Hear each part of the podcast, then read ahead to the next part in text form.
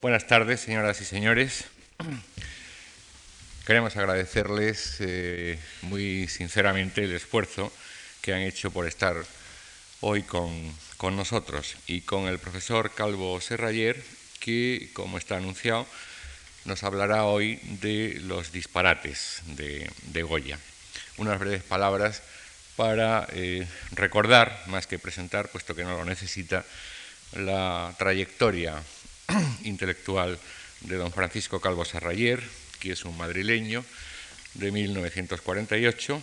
Se licenció en la Facultad de Filosofía y Letras de la Universidad Complutense en las especialidades de Historia del Arte y Filosofía y se doctoró en Historia del Arte con premio extraordinario. Desde 1970 ha ejercido ininterrumpidamente la docencia y la investigación en esta universidad, de la que actualmente es catedrático de Historia del Arte y director del Departamento de Arte 3.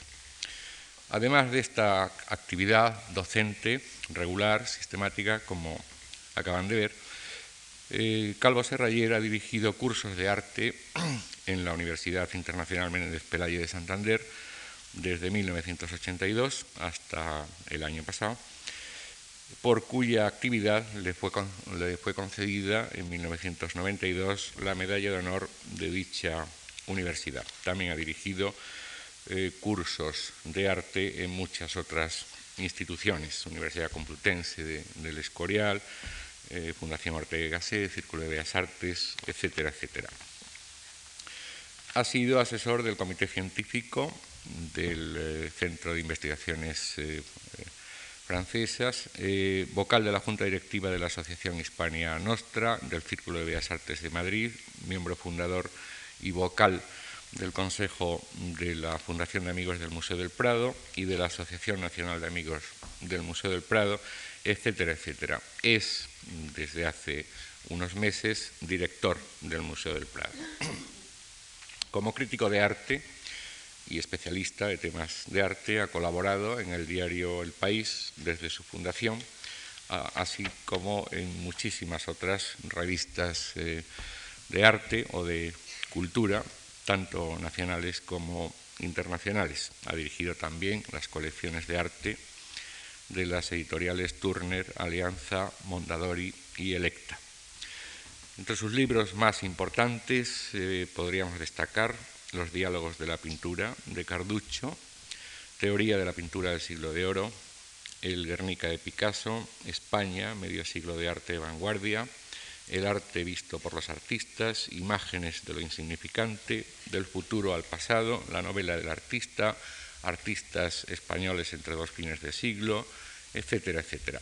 Sus investigaciones se han centrado principalmente en las fuentes y la teoría artística del barroco, en metodología e historiografía artística, fuentes literarias del arte, eh, historia del arte español moderno y contemporáneo y, por supuesto, arte del siglo XX, además de otras cuestiones de estética eh, artística. Eh, quiero darle las gracias al profesor Calvo Serrayer por volver a colaborar en nuestras actividades culturales y, como les decía, a todos ustedes por acompañarnos esta tarde. Muchas gracias.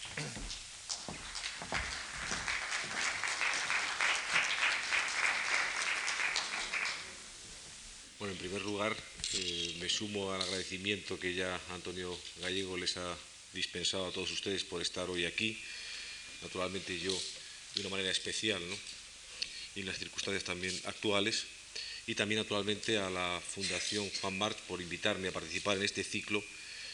Gracias que tengo que eh, dar en doble sentido, no solo eh, como una personalidad individual como Francisco Calvo Serrayer, sino también institucionalmente, puesto que eh, el Museo del Prado ha participado con esta magnífica iniciativa que tiene una historia detrás muy amplia como todos ustedes sabrán, en la que la Fundación Juan March ha estado eh, difundiendo por España y por todo el mundo la obra gráfica de uno de los pintores indudablemente más eh, significativos del arte español, que es eh, Goya. ¿no? Ah. Gracias por esta indicación. Creo que me tengo que poner poner este instrumento. ¿Se me oye mejor ahora? Bueno, lo que he dicho antes me imagino que aunque sea de una forma atenuada me han entendido. En cualquier caso, les estaba agradeciendo su presencia aquí y a la Fundación su invitación y la participación del Museo del Prado en eh, esta iniciativa que no solamente se limita a esta exposición, sino que realmente culmina todo un proceso en el cual la Fundación Juan March ha difundido la obra gráfica de Goya por España y por todo el mundo. Dicho lo cual, paso a tratar sobre eh, el tema de esta conferencia, eh, que enmarcado en el ciclo versa hoy sobre el tema de los disparates, una de las más célebres series que poseemos legadas por el talento universal de Goya, los disparates. Eh, quizá la serie más comprometida en el sentido de que los datos que poseemos sobre ella no solamente son eh, más confusos, sino que también aún hoy difícilmente existe un acuerdo respecto a su interpretación. Respecto a esta serie, tenemos que reconocer de entrada que no sabemos prácticamente nada a ciencia cierta, ni la fecha cuando fueron realizados. Todos los especialistas concuerdan en un arco cronológico muy laxo, aproximadamente entre 1815 y 1824, aunque probablemente cuando las realizase Goya es aceptado, aunque no de forma unánime, que fuera entre el año 1820 y 24, y luego veremos las consecuencias que puede tener esto. Este arco cronológico eh, está basado en el hecho de que existe una obra que sabemos que se adelantó a la serie y luego la veremos proyectada, modo de volar, que tenemos constancia que había sido realizada por Goya en 1815 pero separada del, resto, y sabemos que a partir de 1824, cuando inicia su exilio en Francia, eh, ya cambió de técnica hacia la litografía y eh, sabemos que hay una especie de clara división respecto a las series grabadas anteriores. Por lo tanto, en ese arco cronológico se tiene que mover la serie. Pero hay discusiones en torno a si realmente fue antes del golpe de Estado de, Riego, antes de ese famoso trienio liberal, o después de, o, si lo hizo cuando o antes de ese último eh, explosión liberal eh, que vivió el liberal Goya. ¿no? sabemos la fecha a ciencia cierta, no sabemos eh, tampoco con exactitud el número de planchas que constituían el conjunto, Tampoco sabemos el orden en el cual eh, Goya eh, diseñó con ese sentido de narración dramática, con un hilo conductor, dio para el conjunto.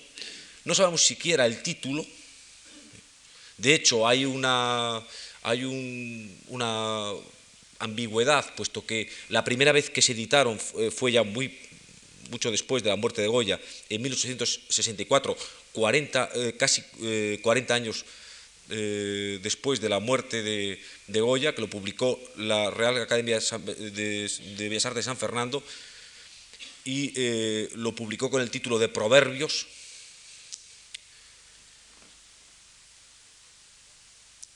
No sabemos, en definitiva, nada de las intenciones, el plan con que pensó Goya para su publicación. Y en esto además hay que marcar enfáticamente la diferencia, puesto que en el resto de las series sí hay una, no solamente eh, voluntad discernible de las ideas de Goya, sino que Goya controla su ejecución, su título, sus comentarios, es decir, que toda la secuencia dramática de la historia está perfectamente desvelada y quizá por eso la sorpresa ante esta serie desordenada, confusa, sin título, ¿no? es mayor. ¿no? Con todos estos antecedentes es lógico que no se ha podido descifrar con claridad las fuentes que inspiraron eh, esta serie, ni por tanto el significado. Ha habido intentos, en función de esa decisión que tomó la Real Academia en su publicación al llamarla Proverbios, de buscar en los refranes populares, en los proverbios españoles tradicionales, el significado de la serie y un gran hispanista, Harris, intentó, con poca fortuna, ir eh, buscando el sentido de las imágenes a través del refranero tradicional español. Realmente tenemos que partir, por tanto, de una oscuridad que, sin embargo, veremos, eso espero, que, aunque sobrevenida por circunstancias ajenas al autor y a casi todo lo demás, sin embargo, eh, alentando el misterio, no conviene, más al no conviene mal al sentido último de esta serie. Lo único cierto es que lo publicado por eh, la Academia en 1864 eh, suma exactamente 18 aguafuertes, también en una técnica eh, que es compleja, como corresponde a un autor ya maduro como Goya, que domina muy bien la técnica, son aguafuertes, eh, grabados aguafuerte, agua tinta con retoques a punta seca y a buril, con un, toda una casuística eh, en cuanto al, uso práctico de esa técnica tan compleja que todavía incluso a los más consumados especialistas hoy les hace poner interrogantes cuando descifran los detalles del uso libre que hace de esa técnica eh, Goya. Sabemos que hay esos 18 eh, aguafuertes que publica la Academia, luego aparecieron un conjunto de, láminas eh, que se asimilan a esta serie, pero que tampoco tenemos ninguna constatación eh, real que formaran parte de la misma, y la inferencia de un conjunto de, dibujos, la mayor parte pertenecientes a la colección del Prado, hechos a sanguina y a guada roja, que por un mecanismo bastante obvio, ¿no? que es el de relacionar los dibujos con eh, los grabados, podemos inferir claramente que tenían una relación, ¿no? y que también luego proyectaremos algunos de los ejemplos más significativos.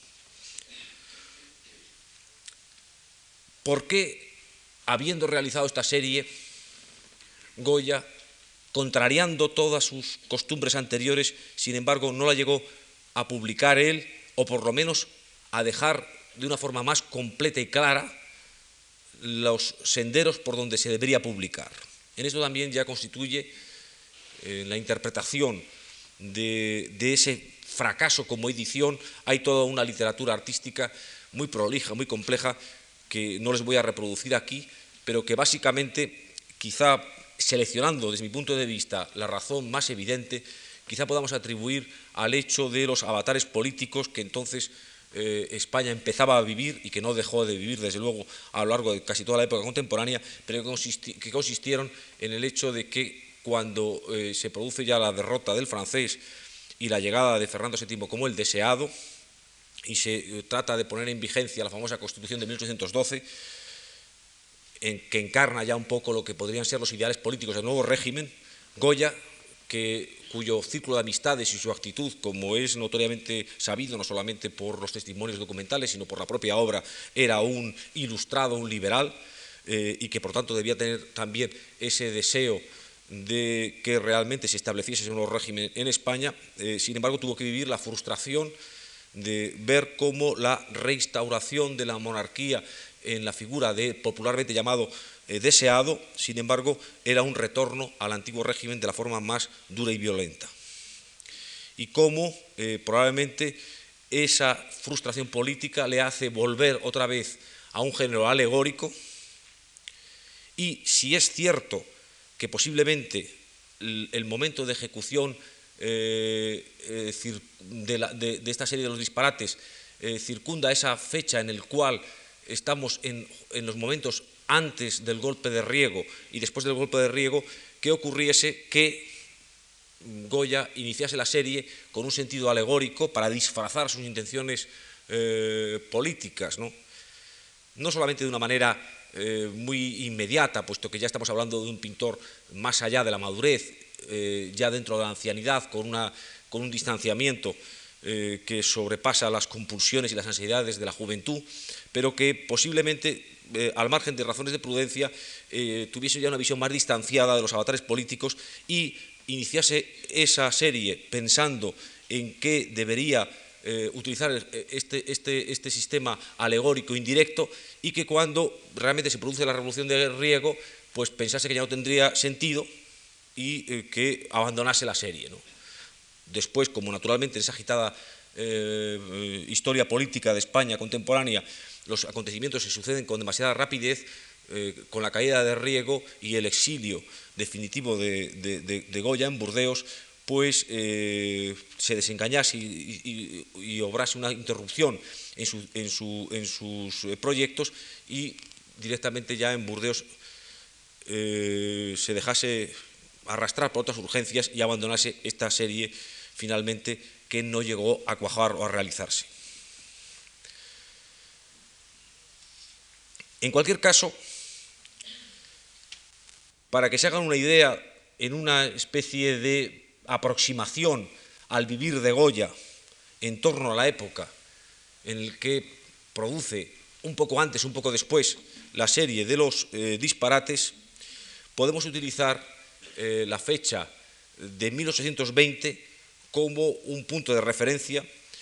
Y esa fecha de 1820 nos sitúa a un Goya ya de 74 años, que es una edad provecta y también más en esa época en la que vivía Goya, en la que normalmente todavía no se había producido la revolución que se produjo posteriormente en cuanto al alargamiento medio de la vida, era una, vida que muy pocos españoles de entonces llegaban a alcanzar. Lo cual también hay que interpretar no solamente como una muestra más de su vigor físico, sino también como una muestra más y tan relacionado con el vigor físico de su, su vigor moral, porque suponía haber vivido demasiadas cosas. También 1820 es una fecha clave, no solamente para situar cronológicamente y saber, constatar que Goya tenía entonces 74 años, 74 años sino porque justo acababa de comprar la famosa Quinta del Sordo a las orillas de Manzanares, donde iba a realizar esas famosas pinturas negras que la mayoría de los especialistas consideran que coinciden con la ejecución de los disparates. Es también la fecha del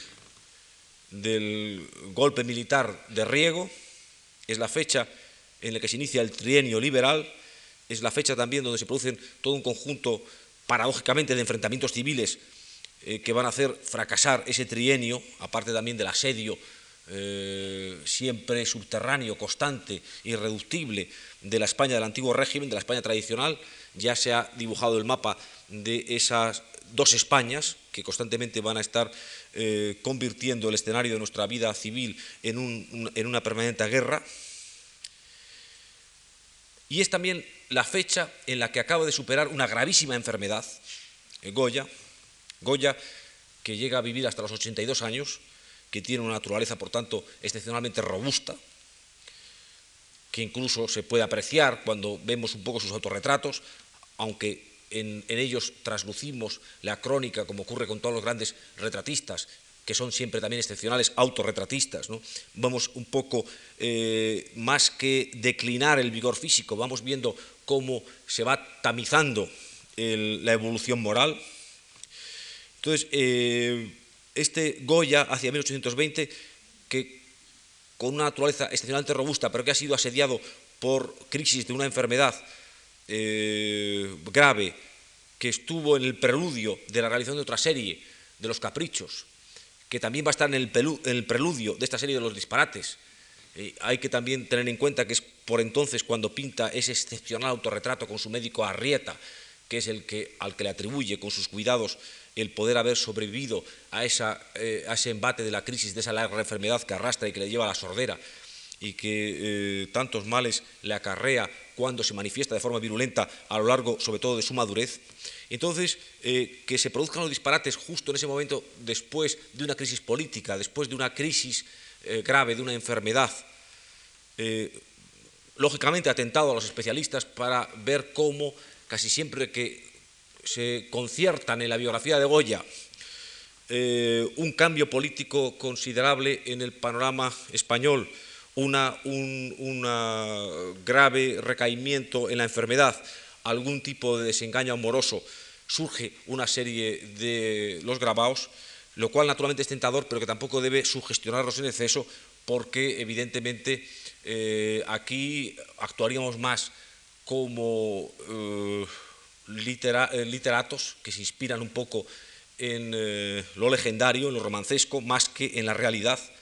El caso es que, sin darle mayor importancia o, ver un fenómeno de causa entre estos factores, eh, esto es lo que ocurre en la vida de Goya en torno a 1820, que adquiere una quinta donde va a pintar las pinturas negras, que España sigue conmovida por una revolución política de enormes consecuencias, que supera una grave enfermedad, que inicia quizá algún nuevo tipo de, amoríos eh, con una nueva mujer, que tiene 74 años y que desde luego es un episodio crítico, quizá el último, el definitivo, puesto que de él eh, restan solamente un esplendoroso final, quizá el final más esplendoroso para un pintor genial, que es los últimos años que vive, pero que los va a vivir la mitad en España la mitad en Burdeos antes de morir.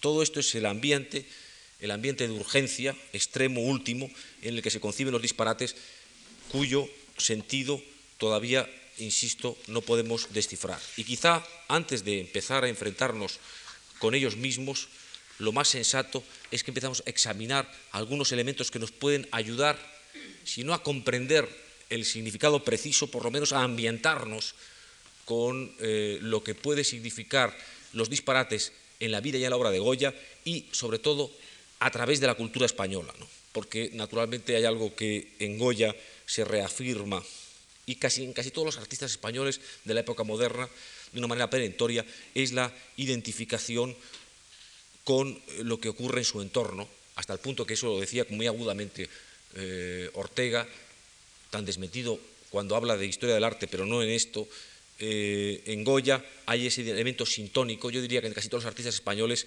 que les hace eh, estar como a flor de piel con lo que ocurre en su entorno en la España, que es la España un poco que se vuelve tempestiva a partir del siglo XVII hasta la actualidad. Y buscando bucear en el significado que pueda orientarnos en el sentido de los disparates, creo que es oportuno como a veces se ha hecho, pero yo creo que no suficientemente, una reflexión sobre el término mismo de disparate.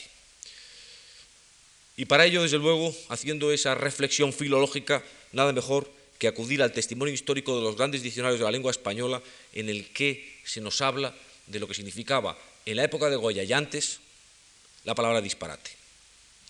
Tenemos un instrumento para eso formidable, que es quizá como dice su propio título, un verdadero tesoro, el tesoro de la lengua castellana o española, de Sebastián de Covarrubias, que se publica eh, siglo y medio, más de siglo y medio antes de lo que estamos hablando, y en el que aparece la palabra disparate, demostrando ahí su condición de ser una palabra de castellano viejo. Y ahí en, en ese diccionario de Sebastián de Covarrubias nos encontramos con la siguiente definición. Disparate, dice Covarrubias, es lo mismo que dislate, como acabamos de decir, cosa despropositada, la cual se hizo o dijo con el modo debido y con cierto fin. Y así disparar es hacer una salida sin intento, decir al lugar cierto. Y los arcabuces y las piezas de artillería se disparan cuando tiran no a puntería, sino al aire, y que dé la pelota donde diere. Desbaratado por disparatado, mudando la, eh, la tenue P en B media. Dice eso en disparate Covarrubias. Y como ha referido el término disparate a dislate, creo que también es interesante ver lo que dice de dislate, por lo menos de forma sucinta, abreviando este término que en el cual se explaya más Covarrubias. Y dice así en dislate, un hecho despropositado, que a nadie puede parecer bien. Está contraído de la palabra disparate, la cual se dijo de dispar, por no tener paridad ni igualdad con la razón. Juan de la Encina compuso unas coplas ingeniosísimas y de gran artificio, fundado, fundado en disparates, y dieron tan en gusto que todos los demás trabajos suyos hechos en acuerdo se perdieron y solo quedaron en proverbio los disparates de Juan de la Encina. Cuando alguien dice cosa despropositada, a este peligro se ponen los hombres graves cuando por desenfado escriben algunas cosas livianas, aunque ingeniosas, y de mudo gusto, dice Covarrubias. Aquí esto es muy importante porque no solamente incide en la idea de que disparatar es parecido a disparar y que disparar no es exactamente como nosotros hoy simplificadamente decimos apuntar hacia un objetivo, sino justo tirar eh, al aire, ¿no? al acaso, sino que también incluso hace una conexión muy interesante en la historia de la literatura y en la antropología española, enlazando con Juan de la Encina y explicándonos además cómo en Juan de la Encina hay este afán de, eh, vamos a decir, con palabras actuales, de absurdo, que tiene tanto éxito, se entiende naturalmente en el público español, que después incluso él no puede ya retomar la gravedad y que eh, queda un poco condenado a ser un, coplero, y ahí viene también la idea de, refranero o proverbio que después adopta la, eh, academia eh, siglos después, lamentándolo en ese término el propio Covarrubias, lamentando porque después ya no puede recobrar nunca jamás la seriedad. Este, estos conceptos establecidos de forma añeja por el propio Covarrubias se van a mantener de forma tan constante en la literatura española que eh, el diccionario de autoridades en el siglo XVIII, contemporáneo de Goya, prácticamente repite lo que dice Covarrubias. Y es importante porque demuestra cómo esa idea de disparate asimilado a lo dispar y al disparo al aire y al dislate se mantiene vigente. De hecho, el diccionario de autoridades dice disparate, hecho dicho fuera de propósito y de razón, eh, díjose disparate, de, dispar, por no tener eh, paridad ni conformidad con la razón. Es decir, que es una especie como de síntesis claramente tomada del diccionario de Covarrubias. Esta referencia, sin embargo, a Juan de la Encina conviene mucho para Goya, y haciendo, seguramente como los que han seguido el ciclo habrán tenido muchas oportunidades de, que, de ver eso comentado por mis predecesores en este ciclo. Eh, hay toda una tradición literaria, insisto, antropológica en la España moderna, en la cual eh, Juan de la Encina, Cervantes, Quevedo, Diego Torres de Yarroel, por la parte literaria y otros autores, conectan con eh, lo que después aflora en imágenes en Goya, pero que también tiene, curiosamente, significativos precedentes en la propia pintura española, en Rivera y Velázquez, y naturalmente en Velázquez, que fue uno de los artistas que manifiesta y explícitamente más adoró Goya. En ese sentido, es significativo que no solamente dentro del propio territorio español, sino de puertas afuera, como se abre España ya como un fenómeno a la contemplación asombrada, pintoresca de los románticos europeos, desde de Baudelaire a Malraux, la forma de contextualizar a Goya, sistemáticamente una y otra vez, sea retrotraerlo, sobre todo a través de lo que los primeros románticos franceses dan a conocer, que son los que divulgan por primera vez la obra de Goya por toda Europa de forma más temprana, retrotraer, decía, la obra de Goya a esos precedentes españoles y concretamente a Cervantes. De tal manera que vemos un hilo conductor, no solamente a través del uso de la palabra, sino también a través de una tradición literaria, a través del disparate y a través también de una obra que se remonta significativamente a Juan de la Encina y de allí en adelante, que Goya está perfectamente contextualizado. Y cuando vemos, por ejemplo, aquellos eh, eruditos que han estudiado más profundamente las eh, fuentes literarias y artísticas que han podido eh, influir de forma decisiva en el universo eh, de Goya, entre ellos, por ejemplo, por citar la persona que en Los Caprichos mejor ha estudiado el tema, la famosa gran hispanista Edith Hellman, además de, los, de las referencias que se hace a los autores contemporáneos a Goya, amigos suyos ilustrados como Monatín, etc., siempre hay también la constatación que esa filiación de identidad que se remonta hasta Juan de la Encina es como la beta fundamental donde se concibe el universo goyesco y más expresamente ese universo goyesco que se articula como una historia narrada en imágenes que son las series grabadas.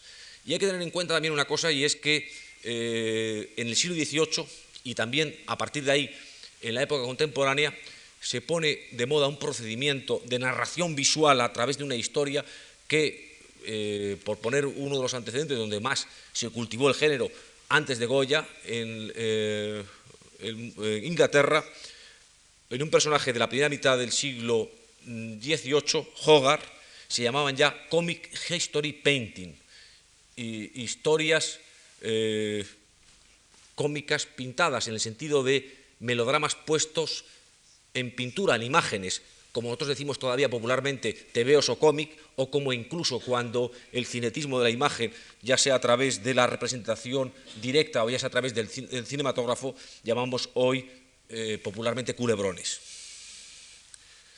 Ese, sentido serial eh, que fusiona eh, melodrama e imagen es muy importante en Goya porque ese melodrama tiene siempre un, es, una, historia novelada que tiene siempre una moraleja, hay una moralidad y es muy importante en la idea serial. ¿no?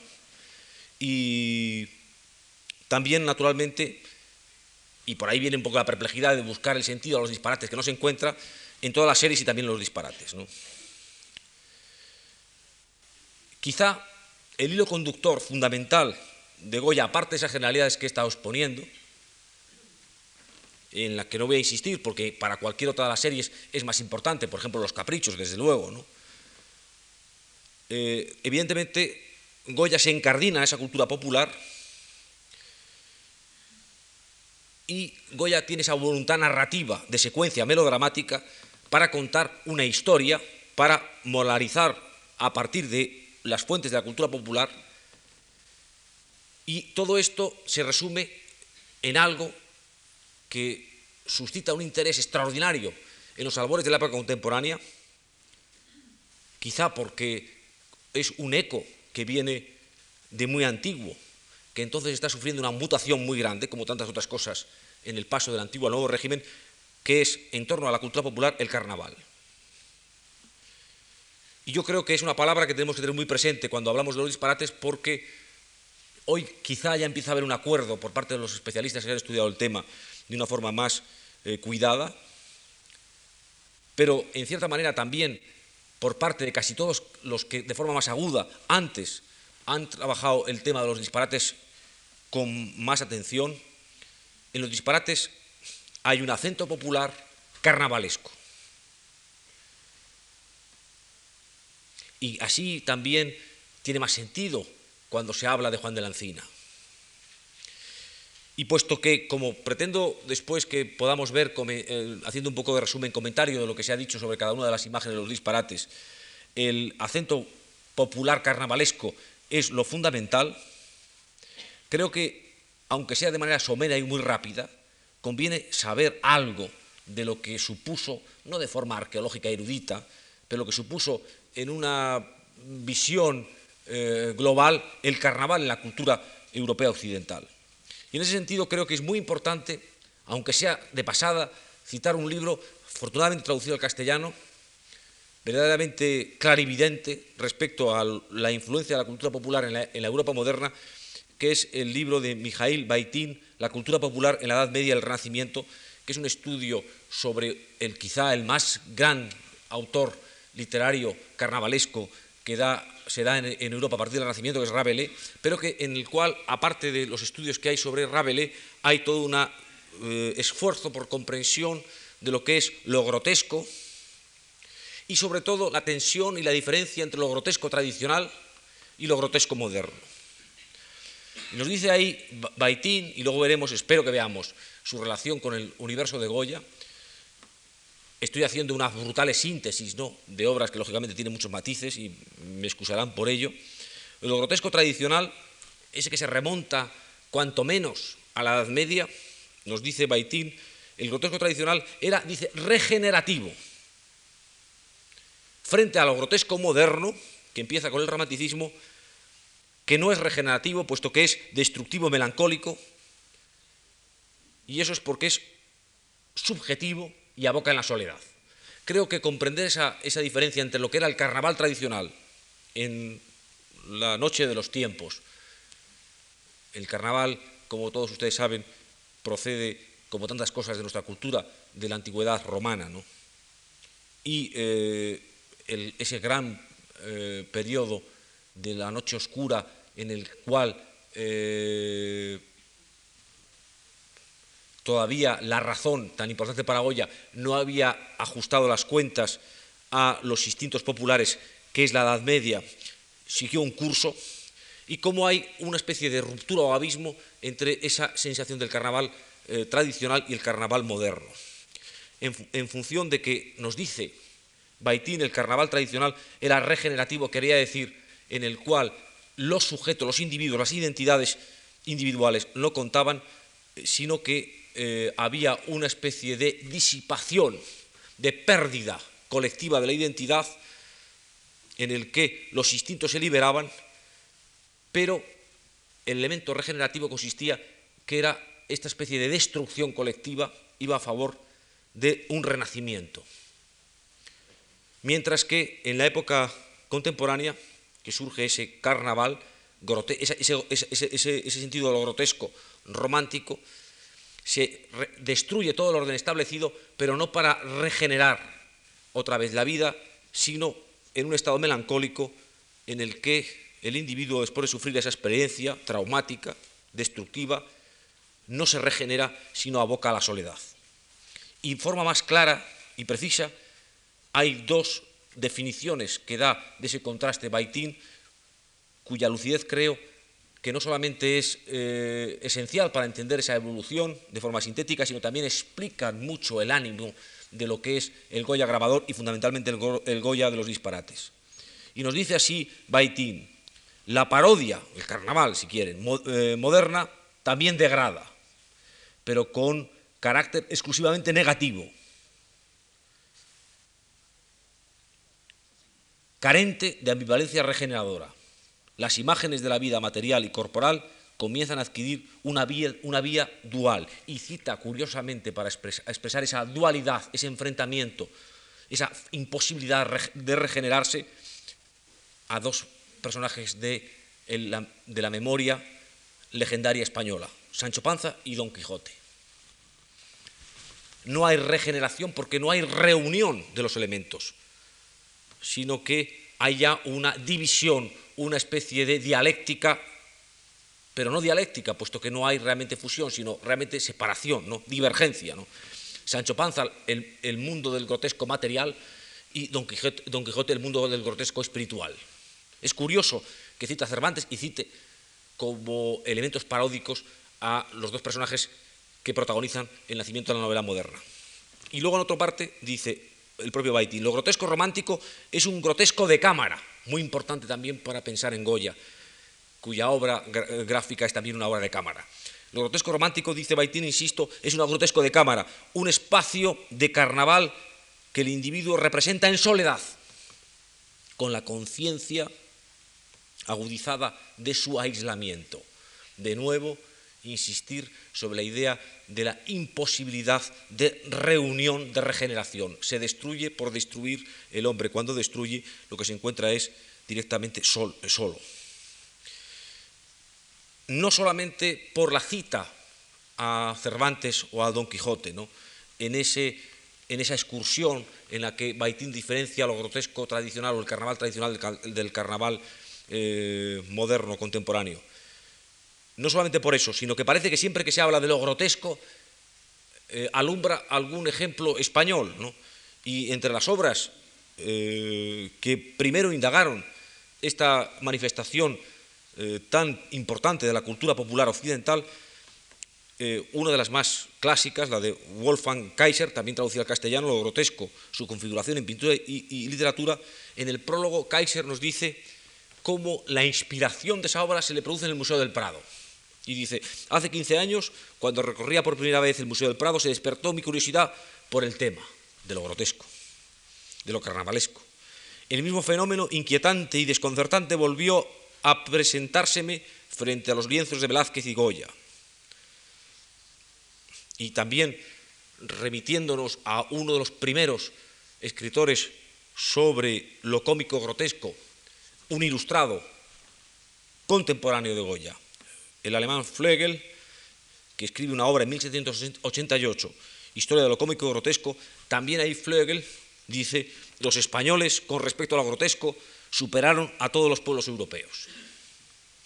Vemos ahí un poco cómo se van anudando algunos elementos que van a ser ya casi una constante indiscutida e indiscutible. El propio Baudelaire, que es el que más hace por difundir internacionalmente el genio universal de Goya, precisamente como un genio del humor grotesco, acuña esa expresión respecto no solamente a Goya, su antecesor Cervantes, la literatura española, los españoles, sino que dice esa fórmula que llega hasta Malraux de que los españoles les corresponde, y naturalmente pensando siempre en Goya, haber hecho lo monstruoso verosímil. Este, este tipo de reflexión no solamente es una reflexión en torno a Goya, lo grotesco, lo carnavalesco, los disparates que puede aflorar en su obra, una eh, reflexión eh, folclórica, de tantas que tenemos que soportar los españoles desde que nos descubrieron como un tema literario, a partir del siglo XIX y gracias también a los románticos franceses y británicos, sino que también es de los pocos que los propios españoles asumen.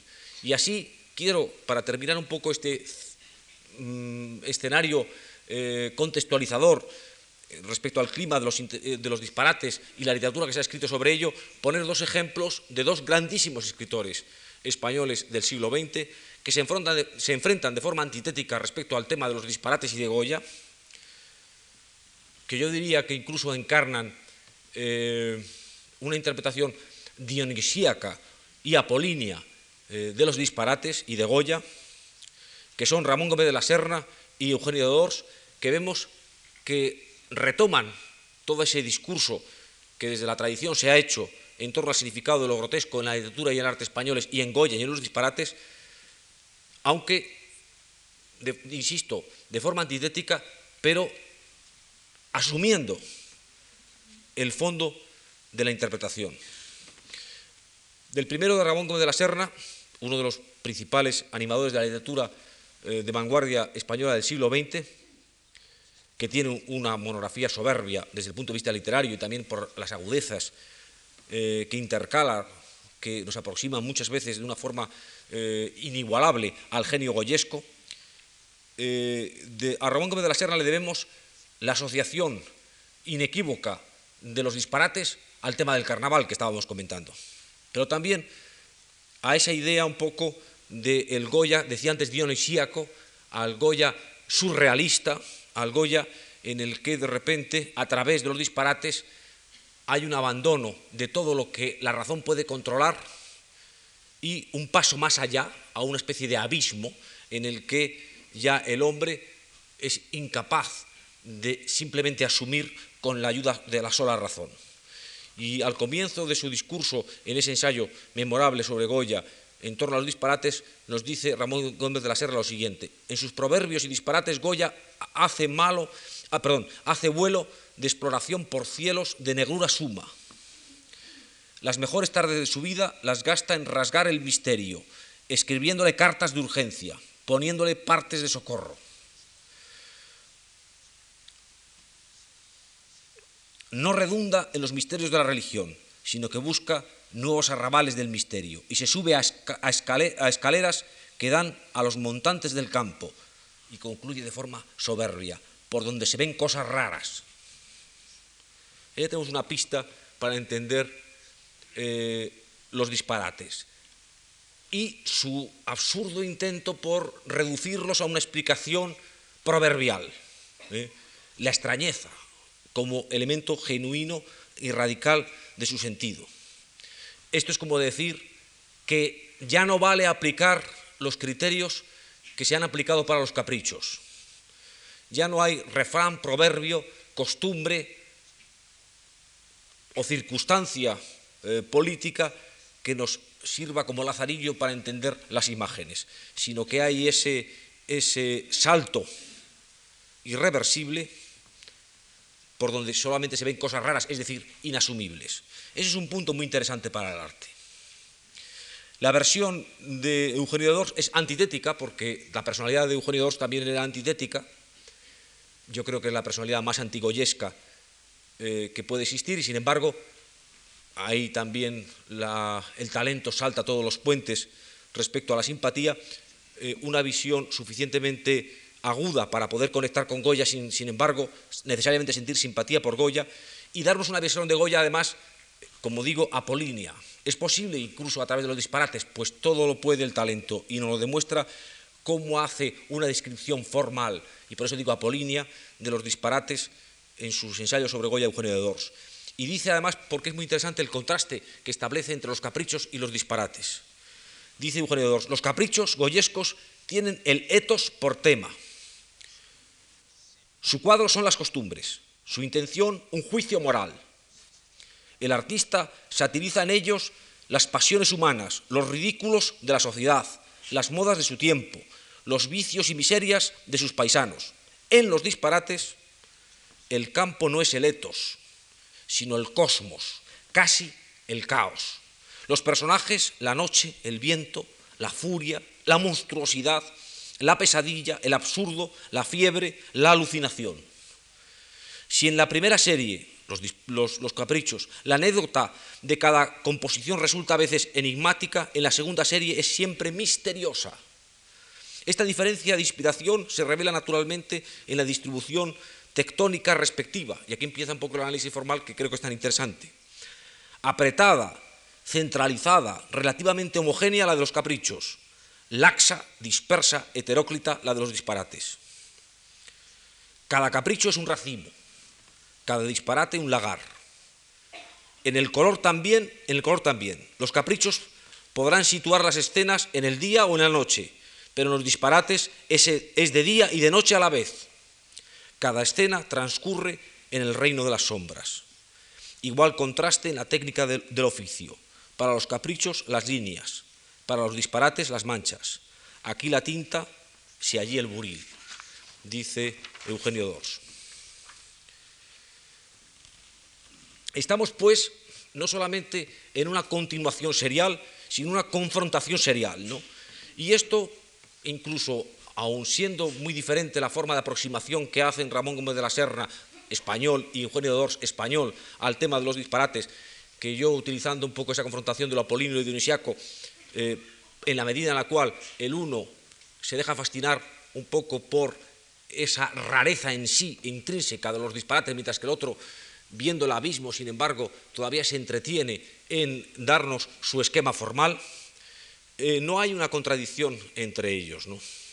Y esto también, naturalmente, nos prepara para darnos cuenta que lo que Goya hace a partir de los disparates es algo esencialmente inexplicable, no solamente no inexplicado, sino inexplicable, y no solamente porque no sepamos los datos que decía al principio, puesto que la obra es inconclusa, puesto que los datos que nos ha dado documentales no son suficientes, y por lo tanto los profesores nos entretenemos en especular para interpretar una y otra cosa, sino porque quizá a, través de esa inconclusión de la obra vemos florecer de una forma más genuina la intimidad de Goya, que se ha hecho ya necesariamente irreductible a base de ser netamente contemporánea, a base de adelantarse el tiempo y a base de configurar lo que somos, que es siempre lo que nunca seremos capaces de poder averiguar nosotros por nosotros mismos.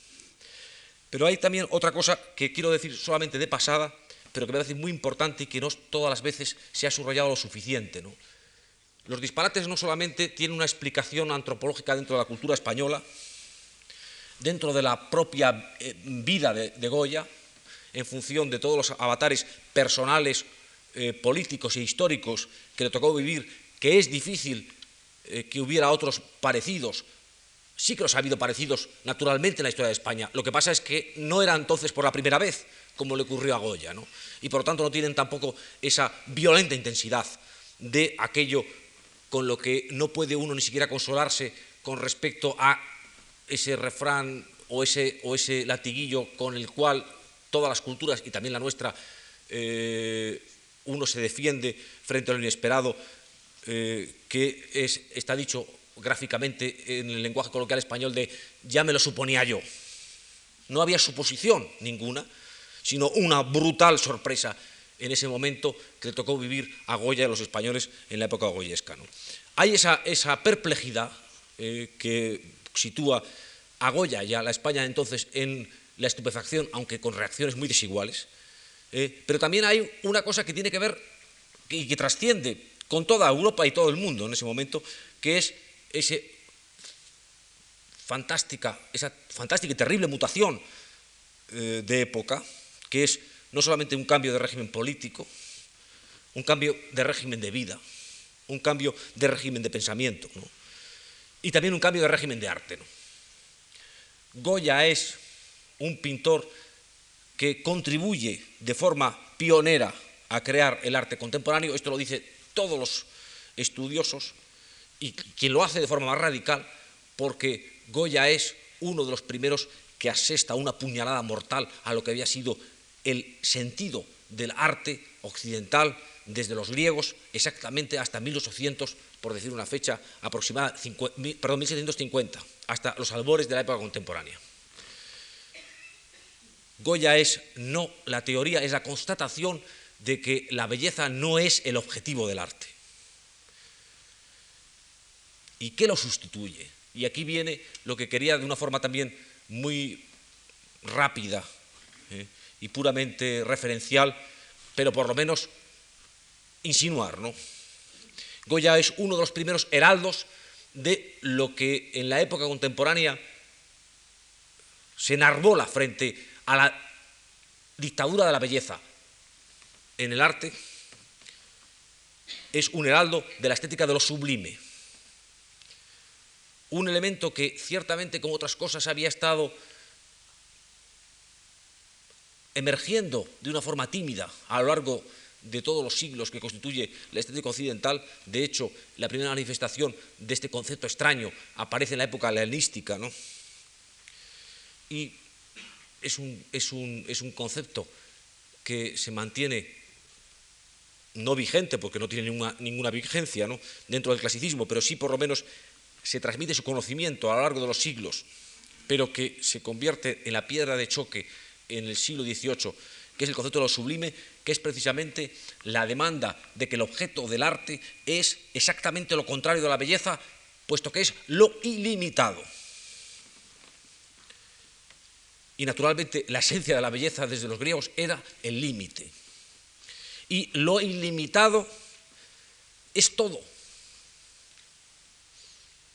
Y para expresarlo muy gráficamente y dramáticamente, evocando las palabras de uno de los grandes teóricos, no de lo sublime en concreto, pero sí de los grandes teóricos de la estética del 18, que es Efraín Lessing, en uno de los tratados que más impacto tienen y que se publica en 1755, cuando ya Goya había nacido, aunque era entonces prácticamente un niño.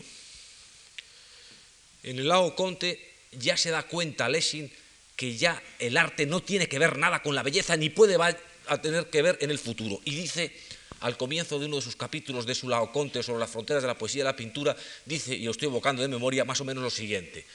Dice, en el arte actual ya no interesa la belleza, porque la belleza es solo una parte del arte. Eh, la belleza debe ser sacrificada, o es sacrificada, en aras de la verdad y la expresión y es uno de los primeros eh, toques de clarín. Había habido otros, incluso más tempranos, como Los placeres de la imaginación de Addison en 1712, o como casi contemporáneamente el libro que también se traduce a comienzos del siglo XIX en España, el libro sobre, más influyente sobre el tema de la estética de lo sublime de Edmund Burke, de indagaciones filosóficas sobre el origen de nuestras ideas acerca de lo sublime y de lo bello, que se traduce en España en 1807, por lo tanto, años antes de que se publiquen los disparates, no hacía falta que hubiera traducción porque naturalmente estos conceptos circulaban como una moneda corriente en la época de Goya.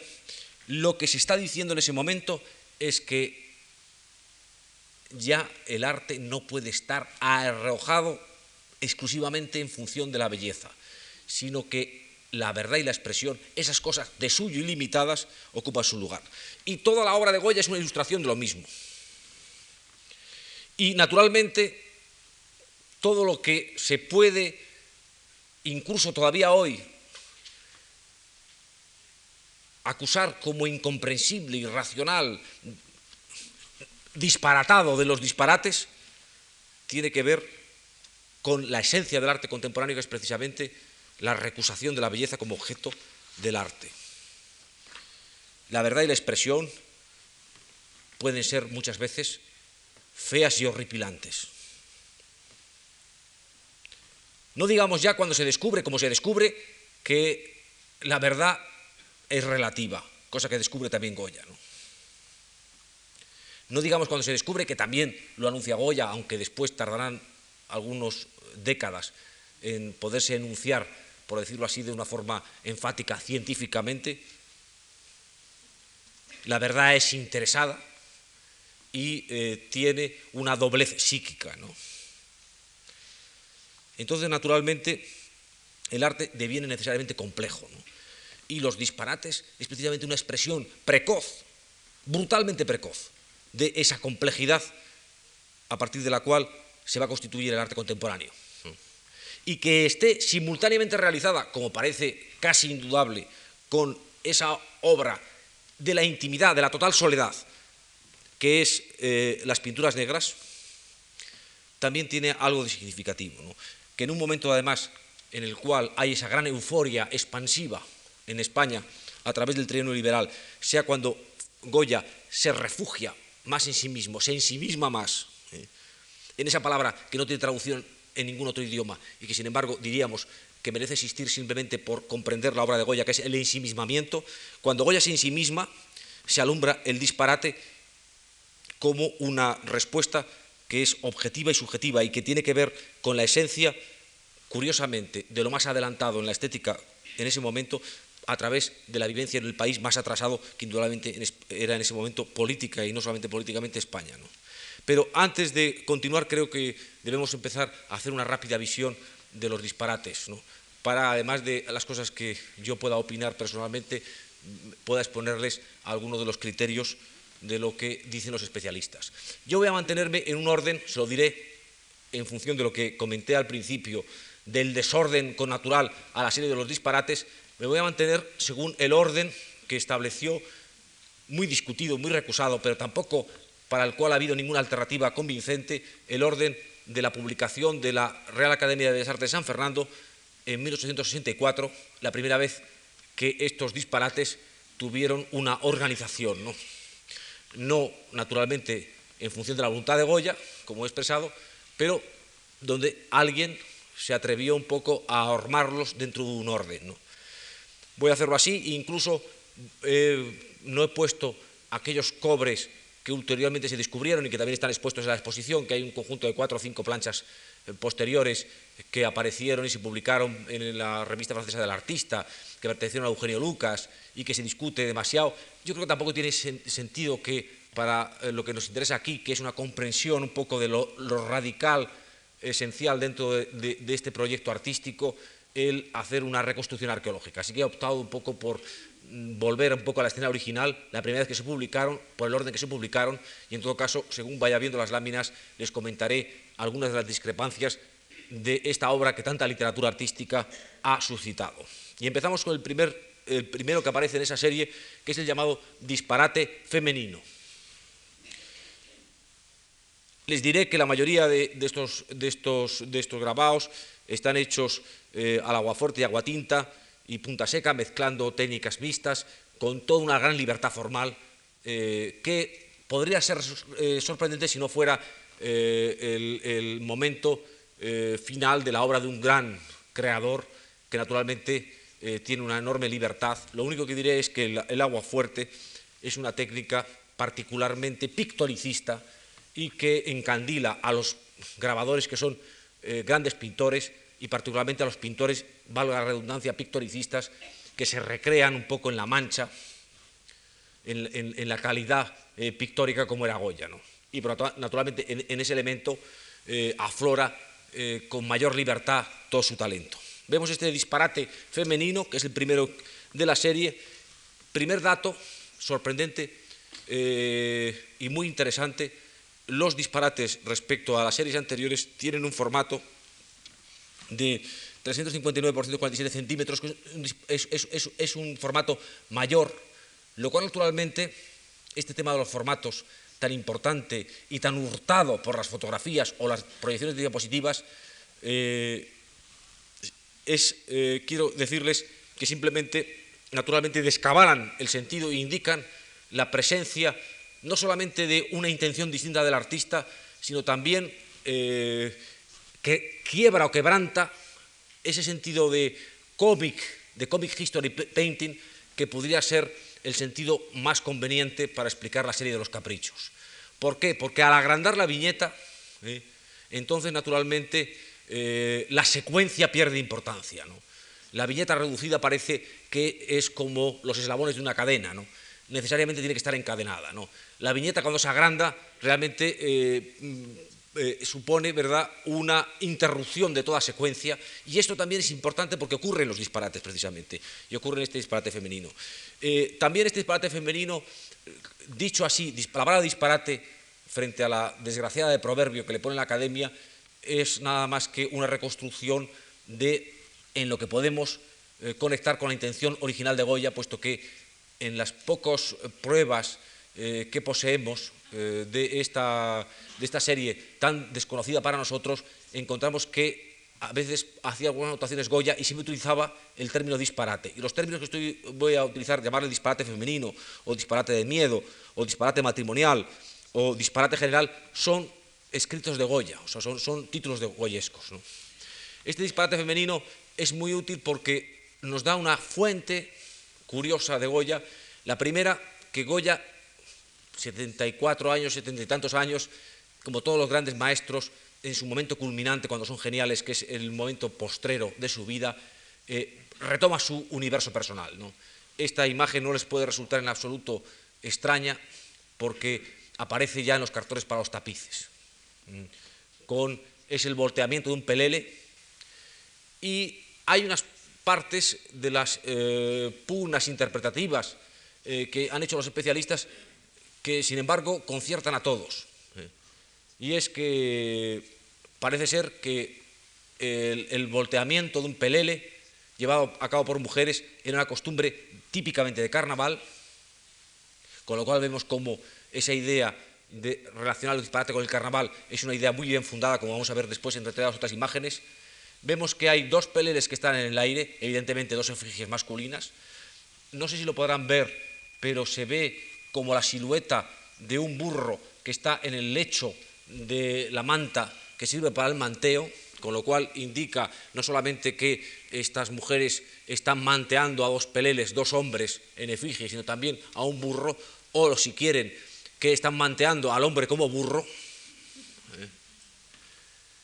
esto no es solamente porque eh, existiera ya unos precursores del feminismo en la época de Goya, que bien ciertamente no ocurría así, sino porque el carnaval implica el total desorden o la inversión del mundo.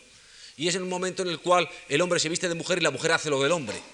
La mujer mantea, no solamente mantea, que es una cosa típicamente masculina, eh, porque exige un vigor físico, porque exige también es un elemento de agresividad, sino que mantea precisamente al hombre y al hombre como burro, eh, como pura fuerza.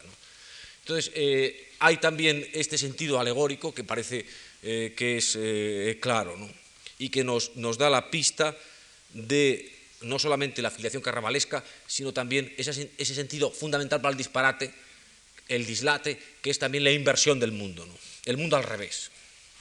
La siguiente. Este es un dibujo de los dibujos que se conservan en la mayoría del Museo del Prado, preparatorios para estos eh, disparates.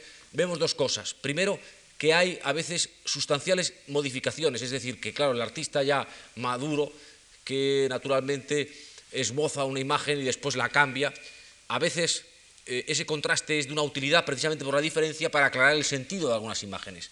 Y aquí vemos exactamente lo mismo, eh, quizá la única diferencia es que la figura que está eh, manteada es ya un hombre más que un pelele, sin otros elementos, y que hay todo un coromandel de figuras que rodean a las manteadoras, como asistiendo a un espectáculo que refuerza la idea también carnavalesca. La siguiente. Este es el segundo de los disparates que publica la Academia, que es el llamado disparate de miedo, en el que vemos una enorme figura gigantesca. Cuando hablaba antes de la estética de lo sublime de una manera muy eh, impresionista, tendría que haber dicho que una de las cosas típicas de los, la estética de lo sublime, lo limitado, es el contraste entre lo grande y lo pequeño, entre lo monstruoso. ¿no? Hay otros artistas contemporáneos o que se adelantan a Goya que practican no con esa ferocidad o con esa intensidad lo que Goya hace, como, como por ejemplo son Fuseli, Blake, Flaxman, etc., en el que es, eh, eh, plasman en dibujo o en pintura ese contraste monstruoso entre lo grande y lo pequeño que expresa eh, lo sublime. ¿no? Pero aquí aparece, aparece, una figura gigantesca, una especie de fantasma, un fantasmón, y los que huyen son unos militares. La presencia de lo militar, la presencia de esa figura fantasmal, terrorífica, que produce una desbandada pánica entre la tropa, ha dado la tentación de relacionarla con la guerra de la independencia. Pero como bien ha señalado eh, Nigel Glendinning, eh, los uniformes no son necesariamente franceses, sino que se corresponden a uniformes españoles. Eh, luego, por otra parte, no hay una intención de evocar una escena militar. Vemos que al final hay unos, unos, artilleros que están preparando una pieza de artillería, pero como ausentes a la escena, y luego este tropel de aterrorizados húsares que huyen despavoridos. ¿no? Ante esta imagen eh, que es como si viniera el coco, pero claro, patéticamente, aquí en vez de ser los niños asustados, son militares. Aquí empezamos también no solamente la inversión eh, goyesca que veíamos en la imagen anterior, eh, los militares se comportan como niños, los heraldos del valor se, comportan aterrorizados por, un fantasma, por un fantasmón, sino vemos un poco como el mundo al revés. También se ha dicho respecto a esa imagen que es una sátira política respecto al valor militar.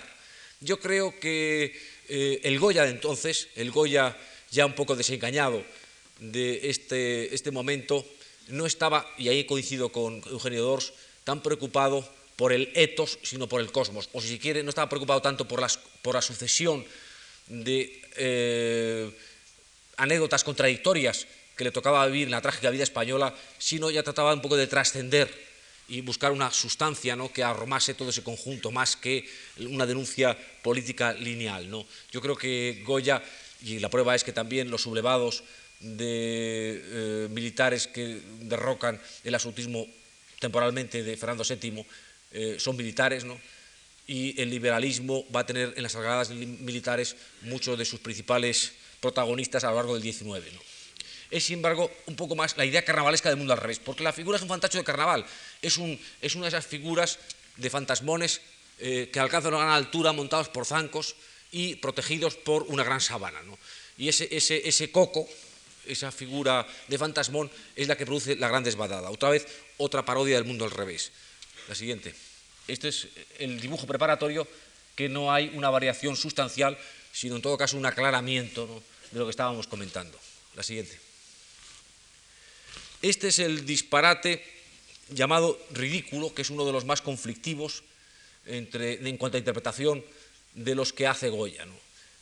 les voy a contar todas las polémicas en torno a su interpretación, les voy a decir que la más verosímil es quizá la eh, que apunta a que quizá sea una parodia de aquella aristocracia española que vive fuera de la realidad, que anda por las ramas, ¿eh? y que está eh, especulando sobre sus ramas, sobre sus orígenes, no solamente ausente de todo lo que pasa alrededor, no solamente encastillada, eh, ridiculizada, con un aspecto grotesco que le da precisamente ese, aire ausente, sino también en esa fragilidad con que las ramas se rompen. Es decir, es como que vive del aire, que vive en el aire, que anda por las ramas, ¿no?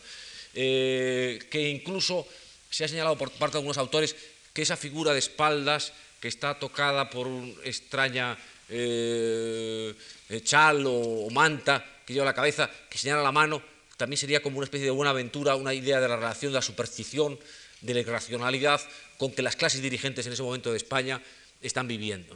En cualquier caso, vuelve a ser otra vez una forma de parodiar la, la vida antinatural, el mundo al revés, eh, el vivir del aire o el disparar al aire, ¿no? que es el disparate. ¿no?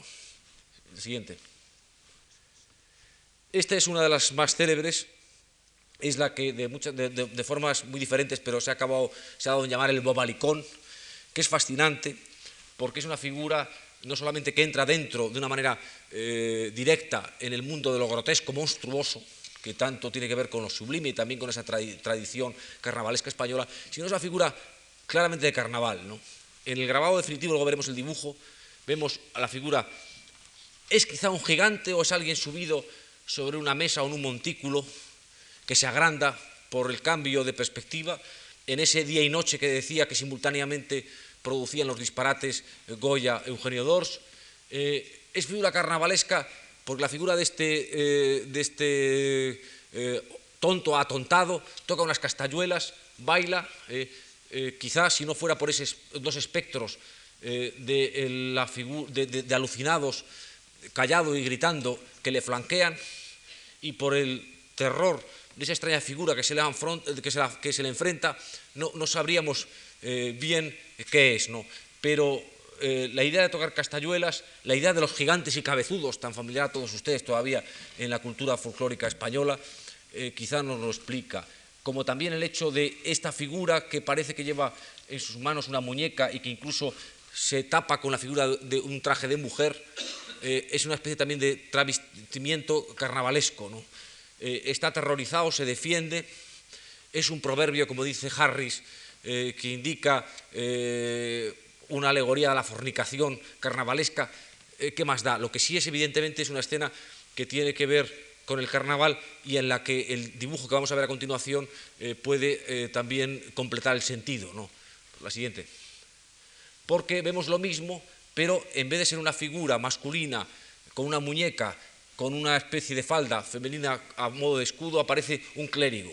Y entonces aquí también esta idea del bobalicón frente al clérigo nos sitúa más dentro del universo goyesco de confrontación entre el mundo del carnaval, eh, carnaval la iglesia también como un carnaval, eh, la superstición, etc.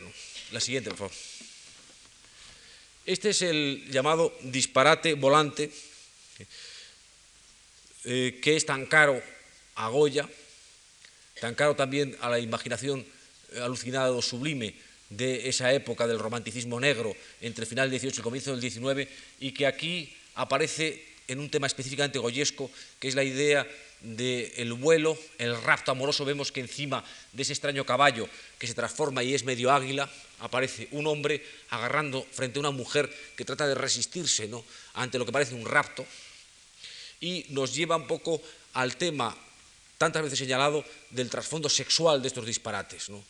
Eh, en el sentido de eh, la visión del amor como rapto, como violencia, eh, en, el, fondo la amenaza constante de lo instintivo, por una parte de una manera siempre ambivalente, como un deseo y como una amenaza. En la siguiente. Este es también uno de los disparates más controvertidos, es el que se llama disparate furioso. En su versión definitiva es más oscuro que en su dibujo preparatorio, puesto que aparecen eh, unas figuras extrañas, familiares por algunos de los elementos que eh, las configuran, como por ejemplo el hecho de alguien que va con la lanza de un picador montado con alguien eh, que hace el papel contra su voluntad de caballo, en una especie de, grotesca reducción de lo que puede ser el arte de picar en la tauromaquia española, y unas figuras entre ausentes y sorprendidas que cuando uno las mira eh, con detenimiento, eh, evidentemente no puede nada más que interpretar como unas figuras que están o evacuando o masturbándose o algún tipo de, instinto eh, perentorio vergonzante y que parece que están amenazadas por la presencia de esta especie de jinete, de esta especie de, grotesco Quijote amenazador que interrumpe la escena.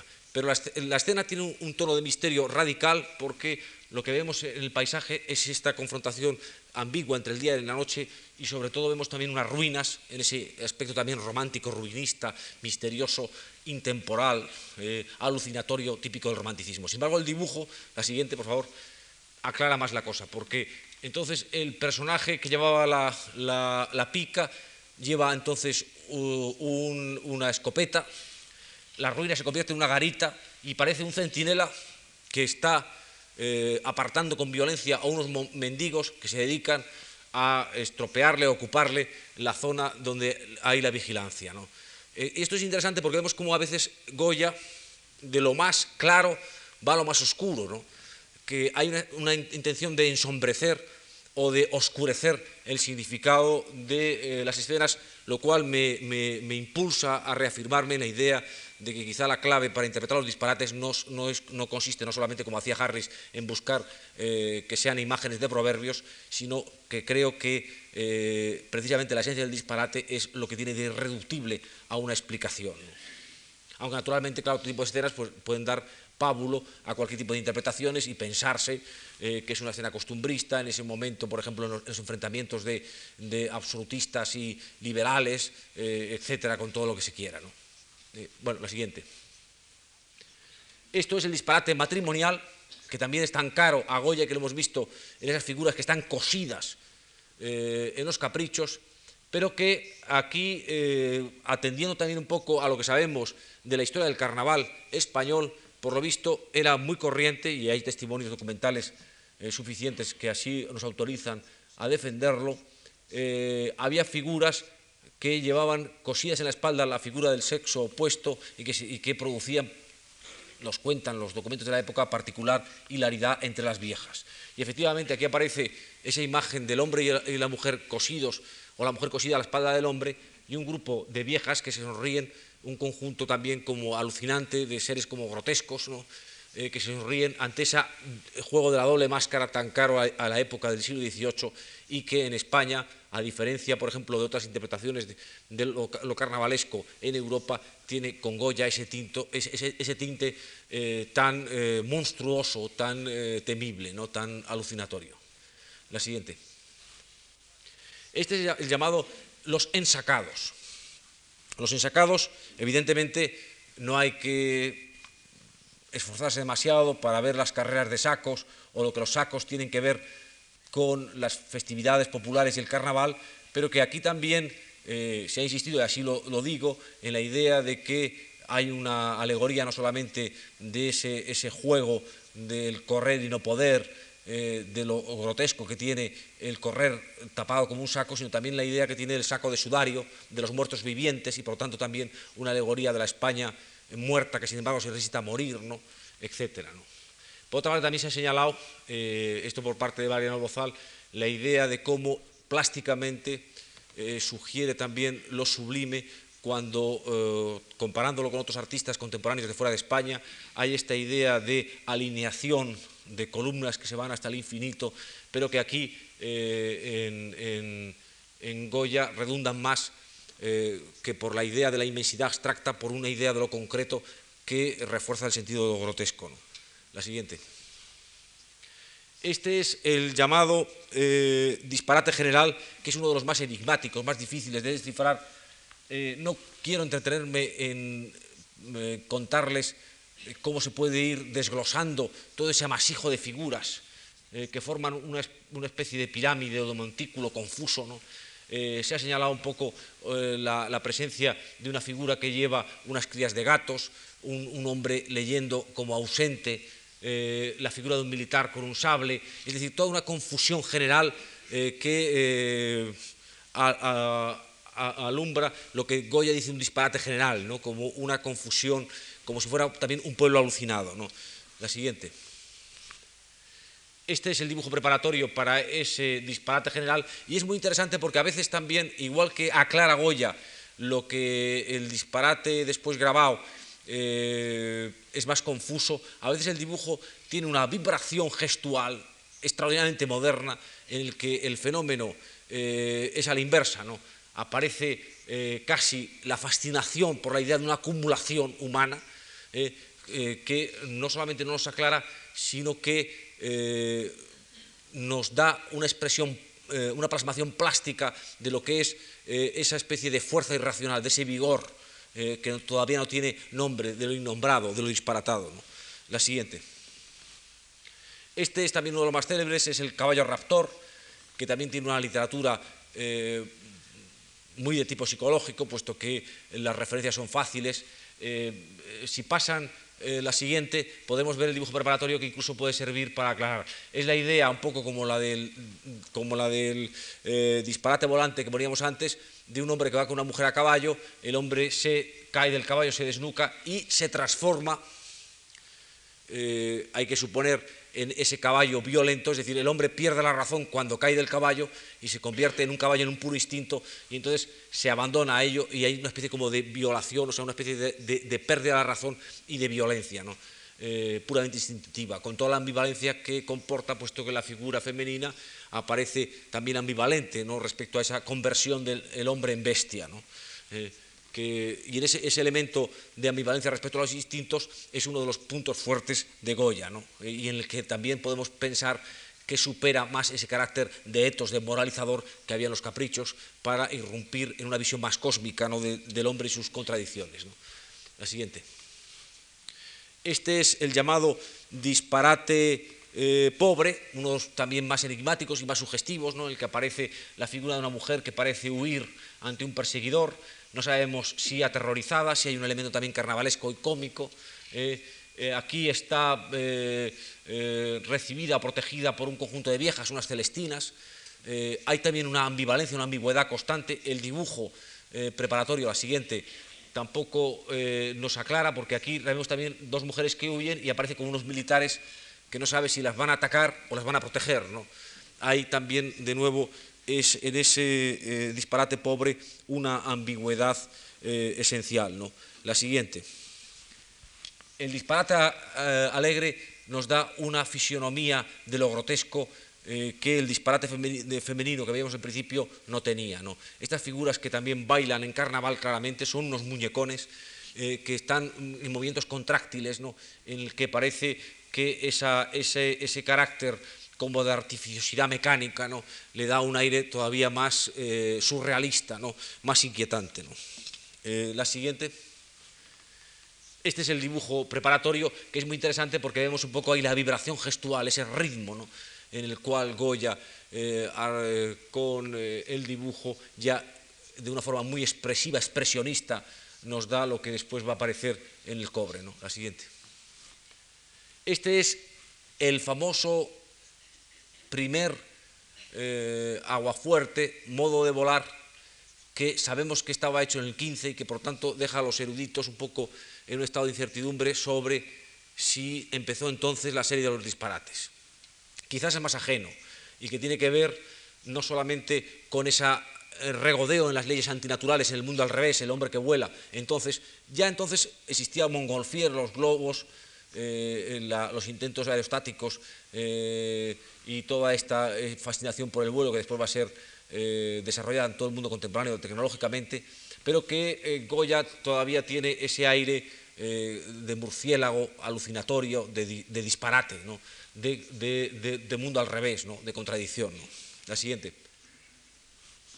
Bueno, este se llama disparate de carnaval con lo cual no hay que interpretarlo no solamente porque así queda anunciado por el propio Goya, sino porque efectivamente vemos las figuras típicas, las máscaras, y vemos también esa idea distinta que, diferencia, que citaba al principio de Baitín, entre el carnaval tradicional y el carnaval moderno, porque la máscara en la Edad Media no tenía un carácter eh, de hipocresía, de ocultamiento, sino que era simplemente la floración del instinto de una manera franca. ¿Eh? Entonces, el hecho de que no importaba la personalidad, sino que importaba era realmente esa fuerza desatada, ¿no? esa especie de, rienda suelta a lo instintivo en el que se encontraban esencialmente los hombres y se regeneraban. Mientras que la máscara, ya en el siglo XVIII y en el mundo contemporáneo, tiene este carácter de ocultamiento, de, trampa, ¿no? de disfraz. ¿no?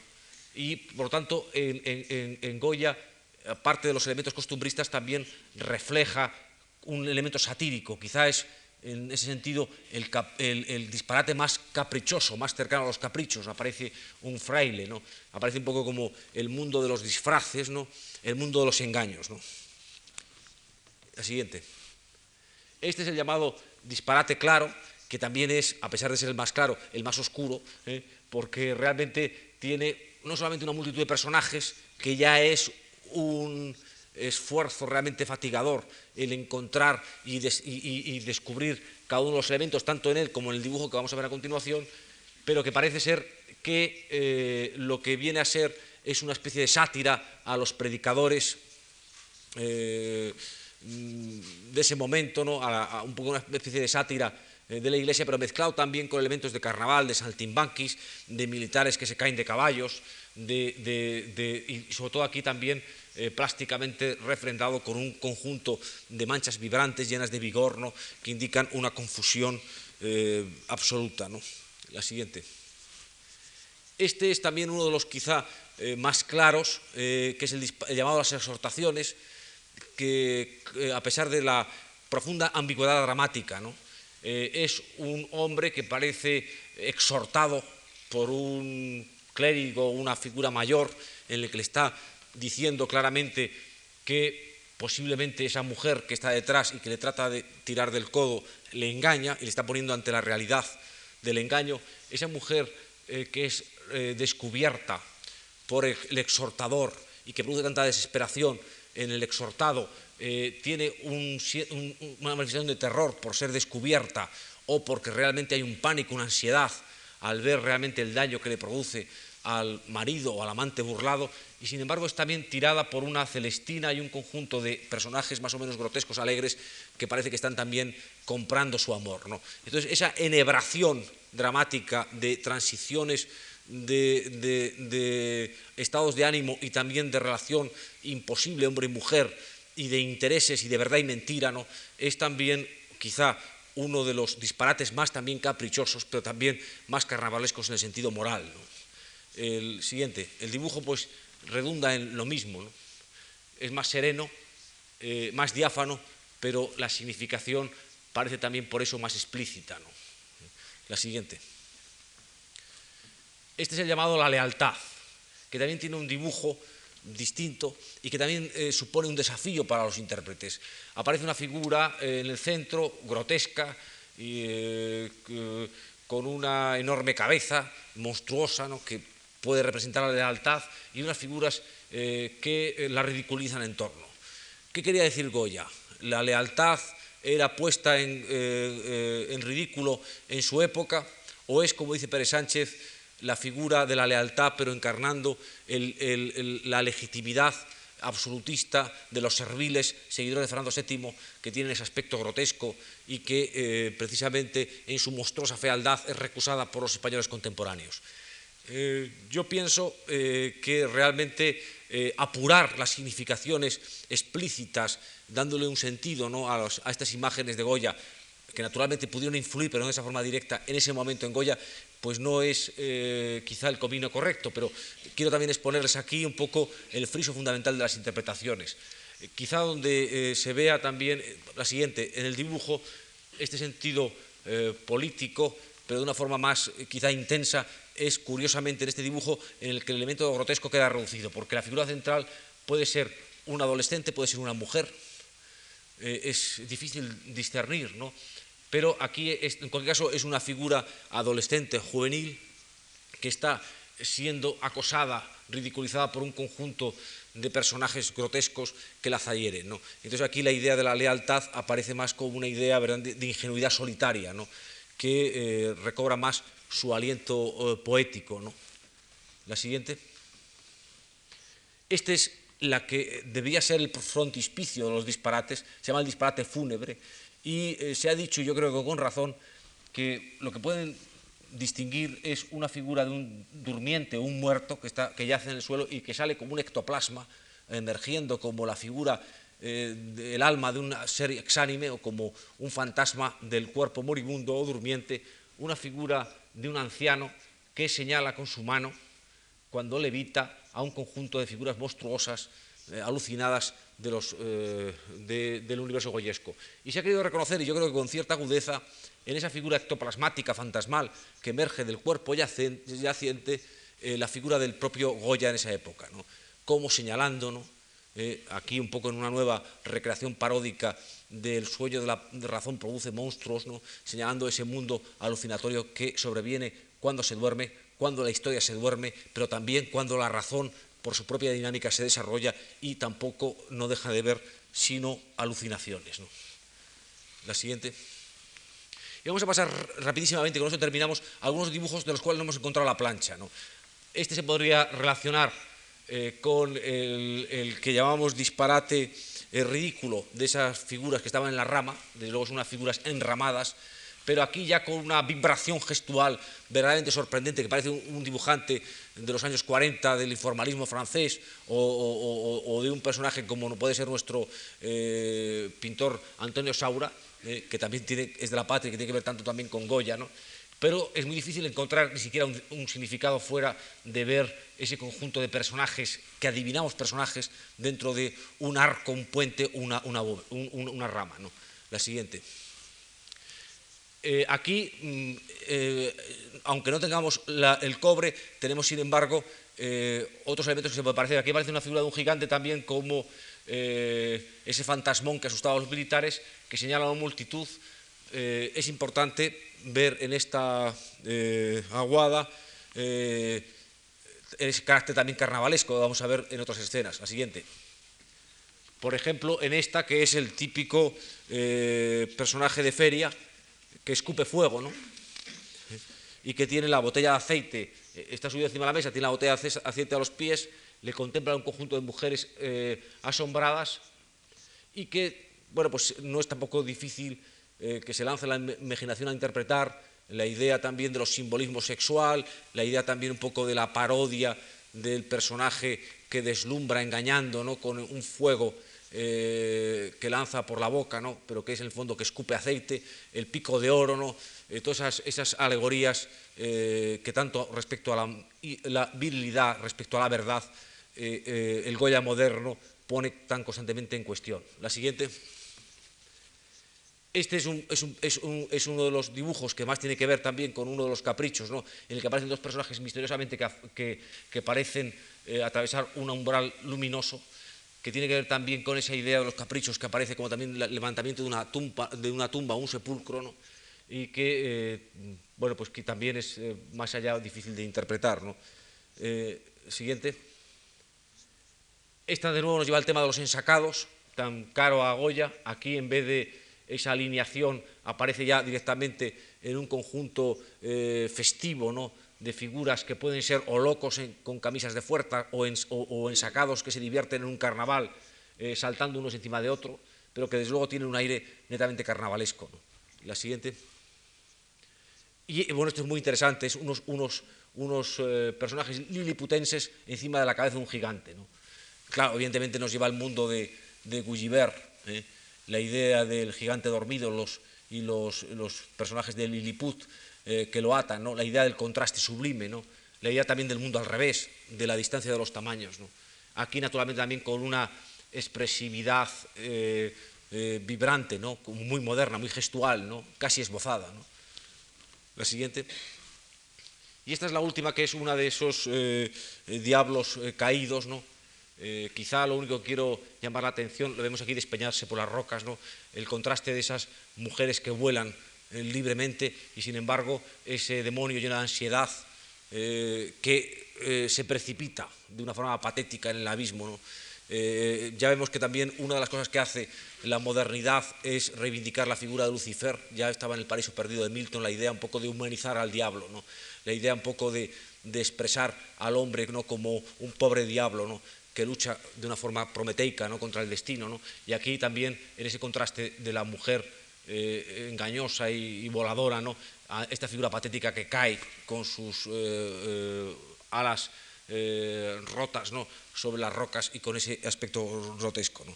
Y con esto acabamos esta revisión rápida de parte de los disparates y algunos de los dibujos preparatorios y sintéticamente quiero resumir, con ello termino, lo que a mi entender alumbra este, este confuso, este oscuro significado eh, que tiene el disparate y que comenzaba eh, enunciándolo a través de la etimología castellana de la palabra con la ayuda de Covarrubias y que vuelvo para terminar a ella en la idea de disparate como dispar o como disparo al aire, ¿no? como, como eh, intento de explotar sin una dirección fija. ¿no? evidentemente, en los disparates se, resume la disparidad española, como pudo ver y ver hasta, hasta el fondo Goya, cuando incluso en la época en la que le tocó vivir, en esa época de los años 20, se produce por fin la restitución de la Constitución de 1812 y en vez de el florecimiento se encuentra con una lucha enconada entre liberales que finalmente va a abortar el único intento constitucional eh, de la eh, historia política española, creando con eso las condiciones de una guerra civil permanente que ha durado hasta nosotros. La disparidad también de la razón, porque Goya efectivamente no solamente era un eh, ilustrado que creía en la razón, no solamente criticaba aquellas cosas que se producían al margen o a la sombra o cuando la razón dormía, sino también tuvo, y de ahí su éxito en el siglo XX y su carácter preconizador del surrealismo, una concepción de los límites de la razón occidental. En ese sentido, se entiende el interés que tenían los surrealistas por él, y en el caso de Ramón Gómez de la Serna, porque efectivamente el sentido del sueño de la razón produce monstruos. En Goya no se puede interpretar únicamente como la alarma política frente a quien eh, piensa que en España la superstición puede eh, con todo y cuando la razón no la domina, sino también que la razón eh, no lo es todo. La disparidad biográfica en el sentido no solamente de que Goya, que ya llevaba algunas décadas sordo, cada vez más es más dispar, porque es cada vez un sordo más sordo que oye menos y ve más, y es también un hombre que según eh, se va haciendo más decrépito, estamos cuando ya es septogenario y sin embargo más le apetece y más ama la vida, y sobre todo la mayor disparidad biográfica, que es esa idea del anciano eh, que pierde facultades como pintor físicas y que cuando realmente podría uno pensar que ha llegado su jubilación artística, sin embargo, convierte esa decrepitud en un arma de fortaleza, como solamente los, más artistas, los artistas más geniales han hecho en la historia, entre ellos Rembrandt, Hals o Tiziano, y también el propio Picasso después. La disparidad estética, a través de lo que decíamos de lo sublime, es decir, la idea de cómo la exploración de la verdad y la expresión está más allá de toda belleza, y la disparidad ética, la, la convicción que el Goya eh, anciano adquiere, y verdaderamente de forma dolorosa, de que eh, la, no hay una verdad eh, ni una mentira, no hay un bien ni un mal, sino que todo, como después tenemos no solamente que heredar, sino que asumir, es relativo. En definitiva, los disparates, a mi modo de ver, son la obra de lo estética y moralmente dispar, llevados a cabo por un artista que ya se sabe impar, y eso le produce un terror, en el sentido de que supone esa libertad también una aplastante soledad y un orgullo indecibles. En esta ambivalencia se debatió el genio de Goya y asimismo la historia contemporánea de España, ese misterio, ese disparate aún indescifrado. Muchas gracias.